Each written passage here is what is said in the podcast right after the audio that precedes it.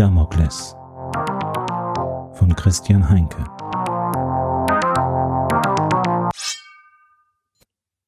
Kapitel 3 Das Schwert Die Fahrt im Citybus führte in Richtung Westen über die A40, die man früher als Ruhrschleichweg bezeichnet hatte. Jetzt war die Autobahn ein Träger dahinrollender Strom, der fast vollständig aus Tausenden von automatisierten Fahrzeugen bestand. Ich fühlte mich in dem sechssitzigen Citybus wie ein Blutkörperchen, das in eine große Arterie gespült wurde. Mein Gefährt fädelte sich zwischen zwei großen Lastwagen ein, die ohne Führerhaus wie rollende Hochhäuser dahinglitten. Die Geschwindigkeit auf der Autobahn lag bei konstanten 100 Stundenkilometern, was einen im Durchschnitt schneller ans Ziel brachte als das frühere Stop and Go. Sam saß an einem der Fenster und beobachtete wie immer interessiert die vorbeiziehende Kulisse des Ruhrgebiets. Die A40 durchschnitt die Stadt Essen genau in der Mitte und teilte die Stadt in einem armen Bereich im Norden und den reichen Süden. Das hatte sich auch in den letzten Jahrzehnten nicht geändert. Die Villa von Immanuel Goldschmidt lag im Stadtteil Essen-Kettwig. Das Grundstück lag an einem Hang mit einem schönen Blick auf das Ruhrtal. Die Villa war ein flacher, großflächiger Bau. Als der Citybus in die ruhige Wohnstraße einbog, konnte ich schon von weitem das Blaulicht der Drohnenkopter vor dem Haus erkennen. Der Citybus wurde langsamer und hielt schließlich an, da ihm das Verkehrsleitsystem mitgeteilt hatte, dass der hintere Teil der Straße von der Polizei gesperrt worden war. Sam und ich stiegen aus und der Citybus fuhr wieder los, bereits auf dem Weg zu seinem nächsten Kunden. Ich stand ein wenig unschlüssig auf dem gegenüberliegenden Bordstein herum. Offenbar war etwas in der Villa Goldschmidt vorgefallen. Kannst du herausfinden, was da passiert ist? befragte ich Madeleine stumm, indem ich daran dachte. Die Haushälterin hat vor zwei Stunden Vanessa Goldschmidt im überdachten Schwimmbad des Hauses tot im Wasser treibend gefunden. Was ist die vermutete Todesursache? Der ermittelnde Beamte Hauptkommissar Hubert Siska geht davon aus, dass Frau Goldschmidt im Schwimmbad des Hauses am Beckenrand stolperte, mit dem Kopf unglücklich auf denselbigen aufprallte, bewusstlos ins Wasser fiel und in der Folge dann ertrunken ist. Bullshit. Du stimmst der Analyse von Hauptkommissar Siska nicht zu? Das klingt alles zu einfach. Viel zu glatt. Wie wahrscheinlich ist es, dass ein Ehepaar innerhalb von zwölf Stunden vollkommen zufällig an verschiedenen Orten durch tragische Unfälle zu Tode kommt? Bei diesen beiden speziellen Personen liegt die Wahrscheinlichkeit für einen zufälligen Tod bei 735 zu 1. Das hört sich für mich nach nicht sehr wahrscheinlich an. Das ist korrekt, Josef. Gibt es Aufzeichnungen aus dem Schwimmbad? fragte ich Madeleine. Häuser von wohlhabenden Personen verfügten in der Regel über eine umfangreiche Videoüberwachungsanlage. Es gibt Aufzeichnungen, entgegnete Madeleine. Möchtest du sie sehen? Ja, bitte. Plötzlich war um mich herum die Straße in Essen-Kettwig verschwunden. Stattdessen stand ich in einem überdachten Schwimmbad. Die Morgensonne schien durch die gläserne Front, die den Blick auf den gepflegten Garten mit getrimmten englischen Rasen freigab. Ich konnte nur vermuten, dass ich inmitten der Aufzeichnung des mutmaßlichen Mordes von Emanuel Goldschmidts Ehefrau befand. Diese Streamtechnologie war wirklich der Wahnsinn, dachte ich. Es war wie auf dem Holodeck der alten Serie Raumschiff Enterprise das nächste Jahrhundert. Es erschien mir wirklich so, als würde ich selbst am Beckenrand des Schwimmbads stehen. Die Tür des Nasszellenbereichs öffnete sich und die ehemalige Frau Goldschmidt trat aus der gläsernen Tür. Sie trug einen weißen Frotté-Bademantel. Zielstrebig ging sie auf das Schwimmbecken zu. Ich bemerkte ein Surren. Ein scheibenförmiger Reinigungsroboter fuhr am Beckenrand entlang. Er würde in ein paar Sekunden den Weg von Frau Goldschmidt kreuzen. Aha, dachte ich. Vielleicht war das Ganze doch nur ein Unfall. Sie stolpert über den Reinigungsroboter, stößt sich den Kopf am Beckenrand und ertrinkt infolge der Bewusstlosigkeit. Doch es kam ganz anders. Frau Goldschmidt sah den Reinigungsroboter. Sie grüßte ihn sogar. Guten Morgen, sagte sie. Guten Morgen, Frau Goldschmidt, erwiderte der Reinigungsroboter. Frau Goldschmidt zog ihren Morgenmantel aus. Darunter war sie nackt. Sie hatte eine gute Figur und glatte, gepflegte Haut. Offenbar achtete Frau Goldschmidt sehr auf ihr Äußeres. Sie legte den Morgenmantel zusammen und warf ihn auf einen Korbstuhl am Beckenrand. Dann hielt sie plötzlich inne und starrte auf etwas vor ihr, mitten in der Luft. Sie öffnete den Mund, um etwas zu sagen. Dann wurde ihr Kopf von einer unsichtbaren Kraft nach hinten geschleudert. Blut spritzte von einer Platzwunde am Kopf. Frau Goldschmidt gab einen gutturalen Schrei von sich. Sie taumelte. Ihre Augen verdrehten sich. Bereits bewusstlos stürzte sie ins Wasser. Mein erster Impuls war es, hinterherzuspringen, um ihr zu helfen.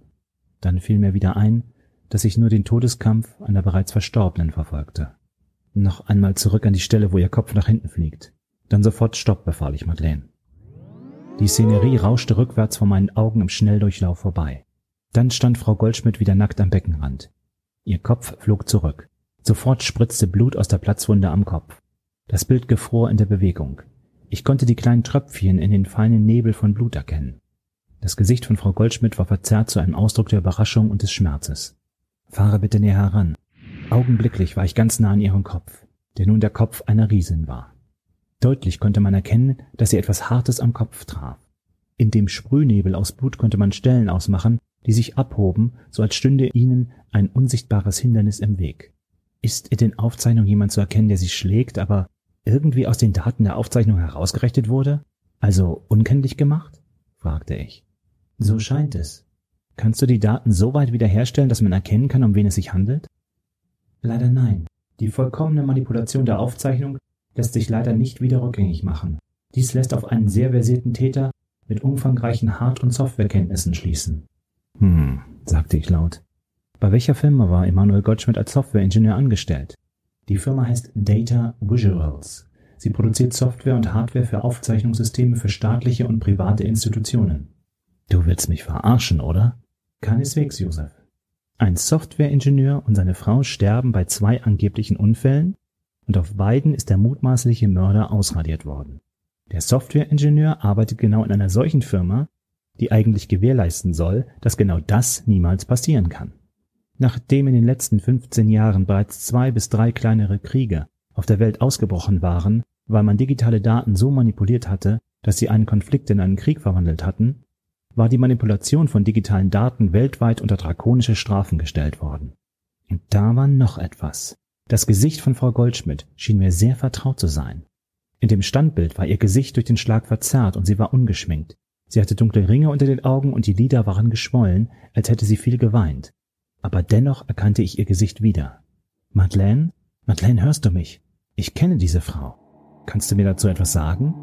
Bevor Madeleine in meinen Gedanken etwas entgegnen konnte, verschwand die Szenerie des Schwimmbads und ich stand wieder auf dem Bürgersteig. Vor mir stand Hubert Zisker und starrte mich an. Was machst du denn schon wieder an einem meiner Tatorte, Lenke? fragte er. Das ist eine sehr gute Frage, dachte ich. Sag ihm, dass du hier nur zufällig vorbeigekommen bist. Das nimmt er mir doch nie ab. Vertraue mir, Josef. Sag ihm einfach, was ich dir sage. Ich bin nur zufällig hier vorbeigekommen. Und das soll ich dir abnehmen, Lenke? Sage folgendes. Ich bin wegen meinem Hund hier. Meine Tierärztin hat ihre Praxis am Ende der Straße. Ich bin wegen meinem Hund hier, erklärte ich Siska im Plauderton. Meine Tierärztin hat ihre Praxis am Ende der Straße. Du fährst mit deinem Köter extra nach Essen zum Tierarzt? Und dann noch in diese Gegend von feinen Pinkeln? Sage ganz genau. Ganz genau. Siska grinste. Er hatte mich.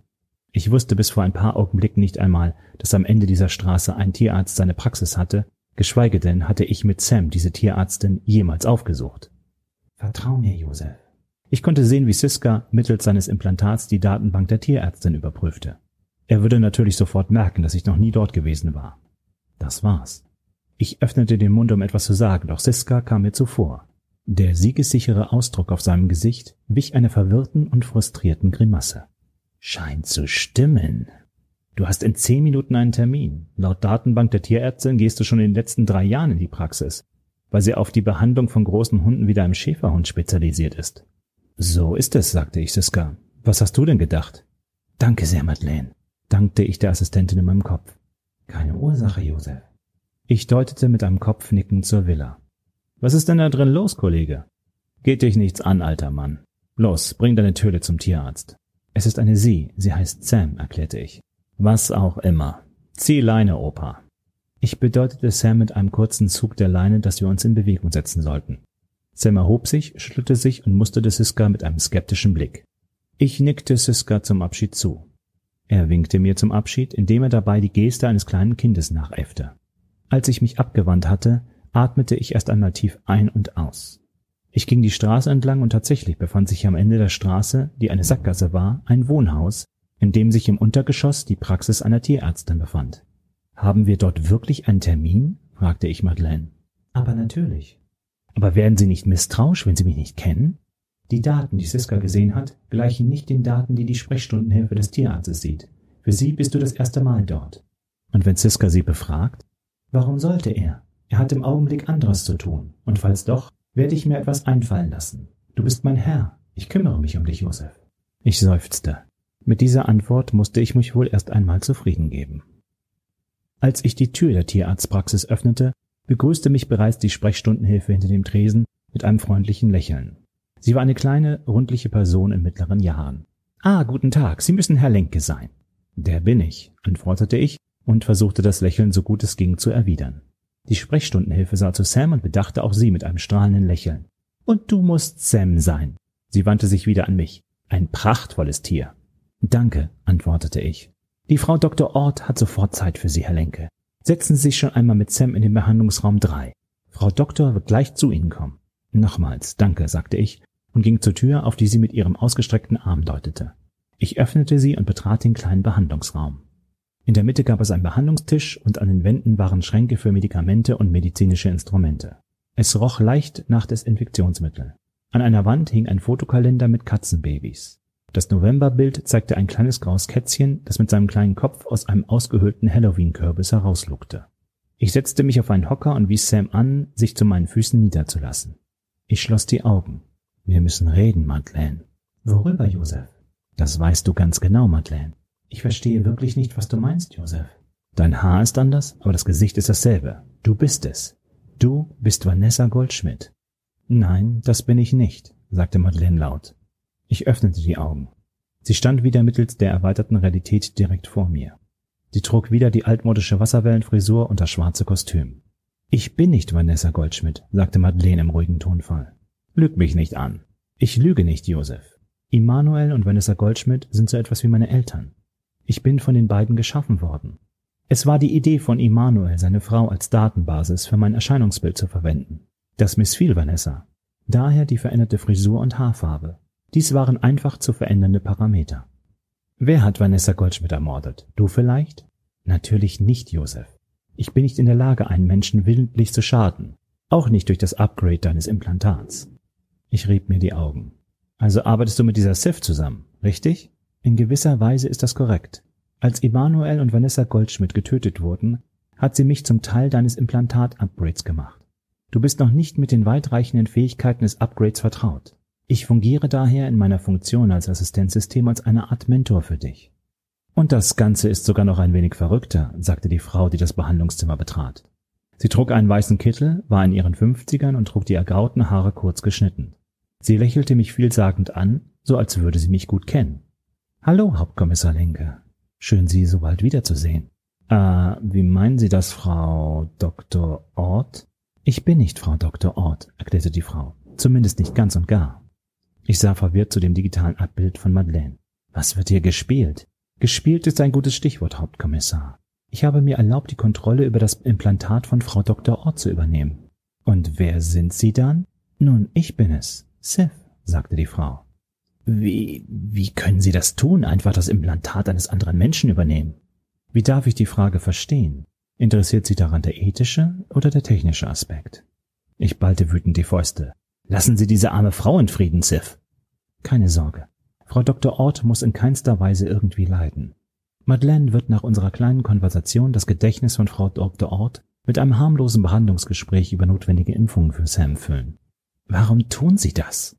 Wie ich schon in unserem vorherigen Gespräch sagte, Hauptkommissar, so verfüge ich über einen starken Überlebenswillen. Diejenigen Kräfte, denen das Ehepaar Goldschmidt zum Opfer gefallen ist, trachten auch mir nach dem Leben. Warum? Weil ich einst zu ihnen gehört habe, ich aber dieses System, was sie über Jahrhunderte aufgebaut haben, nun nicht mehr mittragen will. Was für ein System? Das System der Täuschung und der Unterdrückung. Wer sind die, die Bilderberger, die jüdische Weltverschwörung, die Maschine, die für den Beelzebub persönlich arbeitet und auf den Namen 666 hört? Bitte beleidigen Sie nicht Ihre und meine Intelligenz, Hauptkommissar Linke. Diese Verschwörungstheorien sind natürlich vollkommener Blödsinn. Aber dennoch steckt in jeder Theorie ein Körnchen Wahrheit. Die geheime Elite der Ewigen muss sich nicht in dunklen Herrenclubs treffen, um bei Zigarren und Whisky die Geschicke des Planeten zu lenken. Sie verschwören sich nicht miteinander.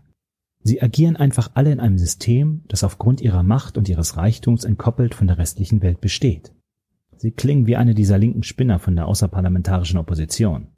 Vielleicht kann ich es Ihnen folgendermaßen erklären. Sie sind doch sicherlich als Staatsdiener der Meinung, dass sich niemand über das Gesetz stellen darf. Vor dem Gesetz des Rechtsstaats ist jeder gleich. Daran glauben Sie doch, oder? Natürlich, aus diesem Grund bin ich Polizist geworden, um den Rechtsstaat zu schützen. Und Sie sind doch sicherlich lange genug im Polizeidienst, dass Sie mitbekommen haben, dass es zwar hin und wieder nicht ganz rund läuft, aber im Großen und Ganzen dieser Rechtsstaat noch in Funktion ist. So ist es. Nun, so ist es aber in diesem Fall leider nicht. Der Mord an Immanuel und Vanessa Goldschmidt wird Ihnen zeigen, dass der Rechtsstaat, wie Sie ihn kennen, faktisch nicht mehr existiert. Es gibt auch in diesem Land Menschen, die gleicher sind als andere und für die die Gesetze des Rechtsstaats nicht gelten. Blödsinn, entfuhr es mir. Das Einzige, was sich das Ehepaar Goldschmidt hat zu Schulden kommen lassen, ist, dass sie für die Reichen und Mächtigen gearbeitet haben. Sie haben ihnen dabei geholfen, indem sie Assistenzsysteme wie Madeleine entwickelt haben, damit das Leben dieser Reichen und Mächtigen ungestörter neben denen der gewöhnlichen Menschen weiter fortbestehen kann. Aber warum wurden sie getötet? Weil sie Zweifel bekommen haben, weil sie erkannt haben, dass sie den Reichen und Mächtigen damit nur noch mehr Reichtum und Macht in die Hände gegeben hatten, jenseits von Recht und Gesetz. Ich lachte auf. Das kann doch nicht wahr sein. Was meinen Sie? Sie haben sich mit Emanuel Goldschmidt im Westpark getroffen, weil Sie ihn für Ihre Sache gewinnen wollten. Sif schüttelte den Kopf. Das war nicht mehr nötig. Immanuel gehörte der Sache bereits an, wie Sie es nennen. Und was wollen Sie erreichen? Wollen Sie eine Revolution starten? Nein. Wenn Sie die Hintergründe der Morde ermittelt haben, gehe ich davon aus, dass Sie diese Revolution selbst in Gang setzen werden, Hauptkommissar Lenke. Ich starrte Sie lange an. Sie sind vollkommen übergeschnappt, sagte ich schließlich und erhob mich ächzend von dem unbequemen Hocker. Ich verstehe gut, dass Sie noch so denken, sagte Sif. Ich selbst habe Jahre gebraucht, um endlich etwas tun zu können. Ich verlange nicht, dass Sie Ihre Sicht der Dinge von einem Moment zum nächsten aufgeben. Ich möchte nur, dass Sie Ihre Ermittlungsergebnisse mit Ihren ethischen Werten abgleichen und dann entscheiden, ob meine Sichtweise falsch ist oder nicht. Wozu brauchen Sie einen alten Sack wie mich, um den Status quo aufzumischen? Sie sind diejenige, die unschuldige Tierärztinnen in Marionetten verwandeln kann, brummte ich. Das ist nicht ganz richtig. Ich habe diese Fähigkeiten nicht. Sie sind es, die diese Fähigkeiten haben. Madeleine ermöglicht mir die Übernahme des Implantats der Tierärzte nur, damit Sie ein Alibi für Hauptkommissar Siska haben und wir dieses Gespräch führen können. Und dieses Gespräch endet nun, hier und jetzt. Die Sache ist gelaufen. Ich will nichts mehr damit zu tun haben. Stecken Sie sich Ihre Ermittlungen dahin, wo keine Sonne mehr scheint. Ich steige hier aus. Das können Sie nicht, Hauptkommissar. Nicht mehr, sagte Sif. Das lassen Sie mal meine Sorge sein, Schätzchen. Komm, Sam, wir gehen. Sif in dem Körper von Frau Dr. Ort sah mir traurig nach. Die Erscheinung von Madeleine zerfloss wie Butter in der Sonne, bis sie ganz verschwunden war. Ich verabschiedete mich von der Sprechstundenhilfe. Ich war schon mal Ausgang, als die Tierärztin aus dem Behandlungszimmer trat. Auf Wiedersehen, Herr Lenke. Sie melden sich dann wegen des Termins für die Impfung. Sie schien wieder sie selbst zu sein. Ja, danke. Auf Wiedersehen. Wiedersehen, sagten die Sprechstundenhilfe und die Tierärztin unisono. Als ich wieder auf die Straße trat, war mir flau am Magen. Ich ging mit Sam wieder zurück zur Hauptstraße. Auf dem Weg dorthin rief ich über mein Implantat einen Citybus. Ich passierte das Haus der Goldschmidts. Es lag verlassen da. Siska und sein Team hatten den Tatort gescannt und die Leiche von Frau Goldschmidt wohl schon abtransportiert. Was ist mit den beiden Töchtern der Goldschmidts? fragte ich Madeleine. Sie sind verschwunden.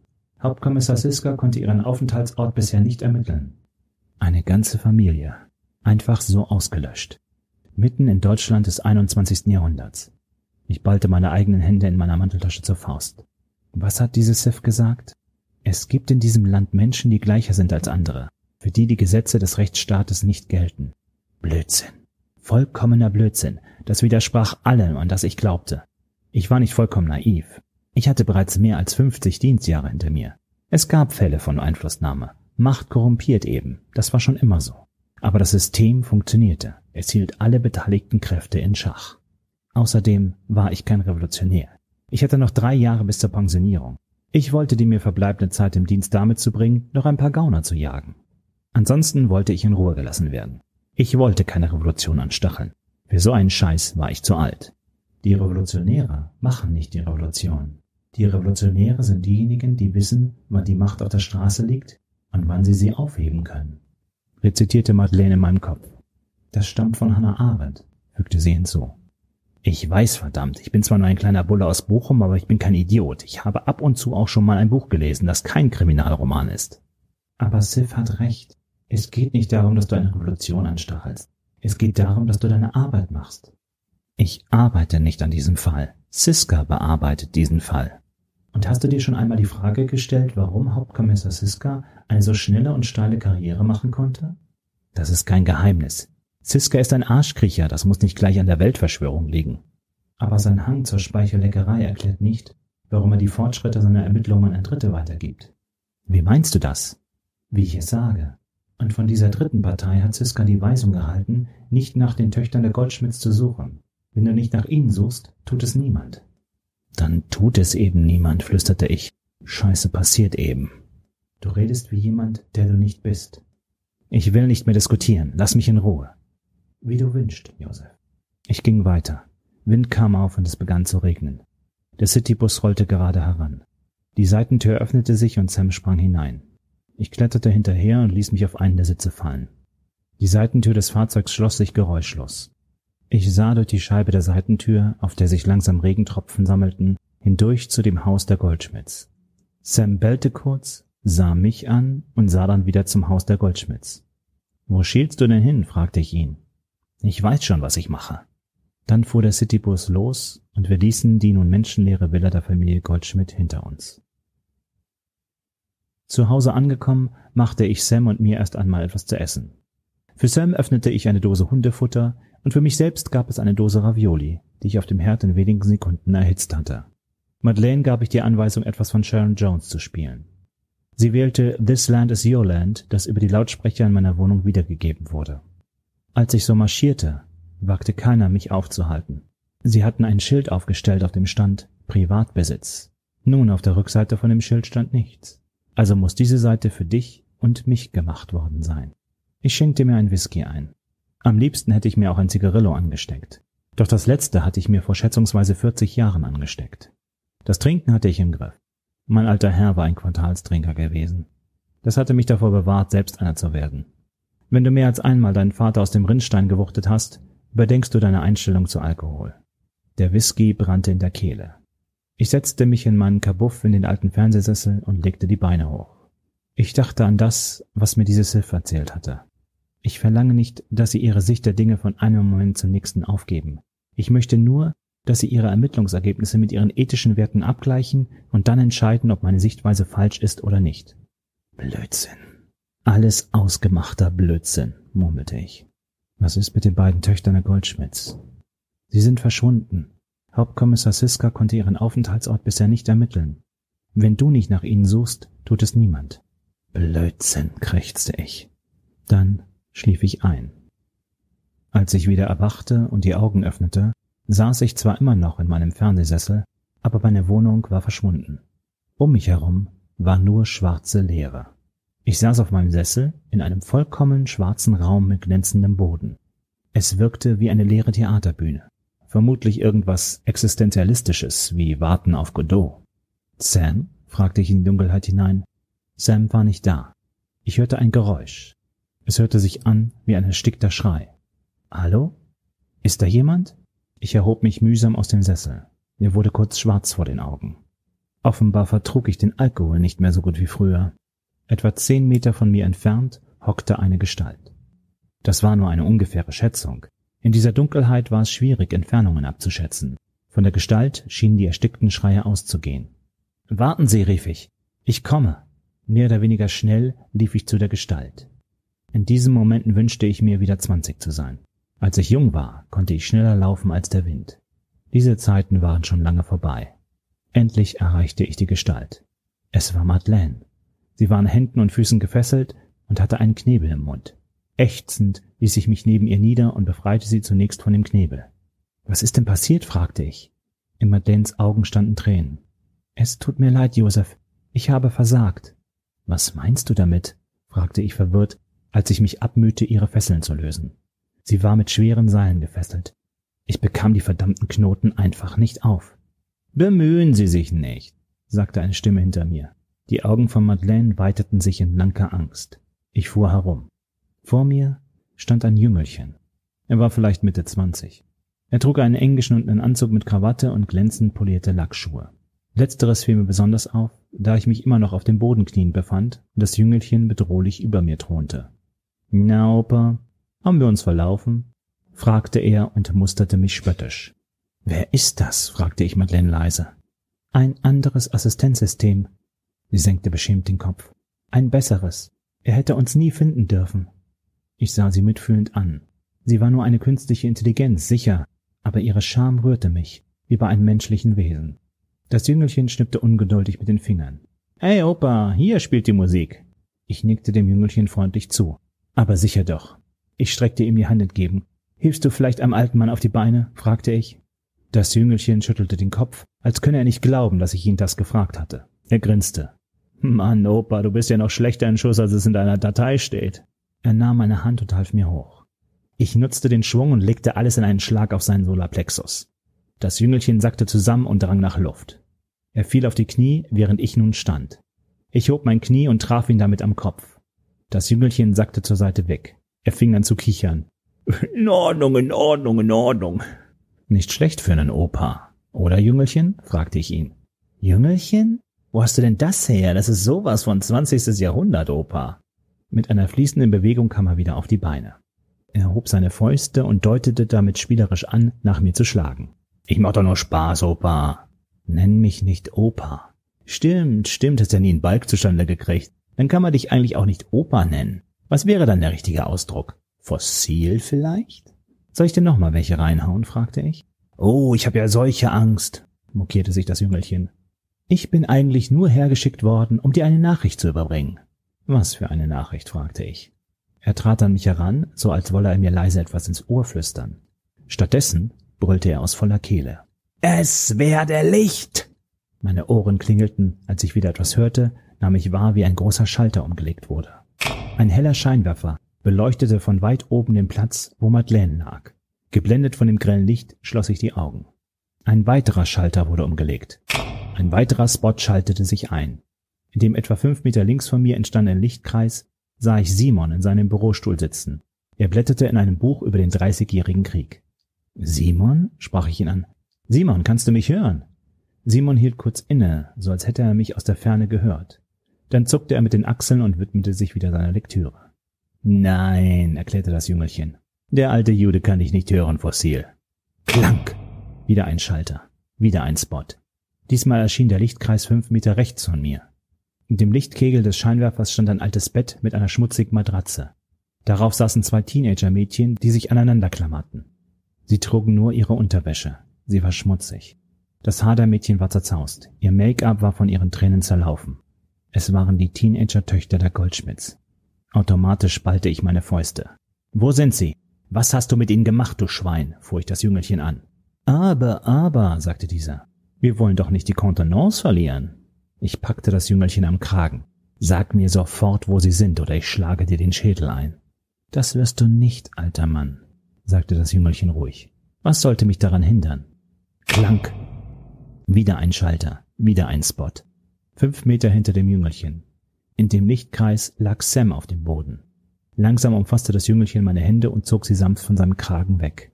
Was soll diese ganze Scheißvorstellung hier bedeuten? fragte ich. Das Jüngelchen deutete mit einem Kopfnicken zu Simon. Lass es dir noch einmal von dem alten Juden erklären. Ich sah zu Simon. Seine Erscheinung verschwamm. Als sie wieder an Schärfe gewann, saß Simon so da, wie er heute Morgen in seinem Büro ausgesehen hatte. Dann begann er zu sprechen. Damokles war der Legende nach vermutlich ein Günstling des Tyrannen Dionysos von Syrakus. Soweit ich mich erinnere, in der ersten Hälfte des vierten Jahrhunderts vor Christi Geburt.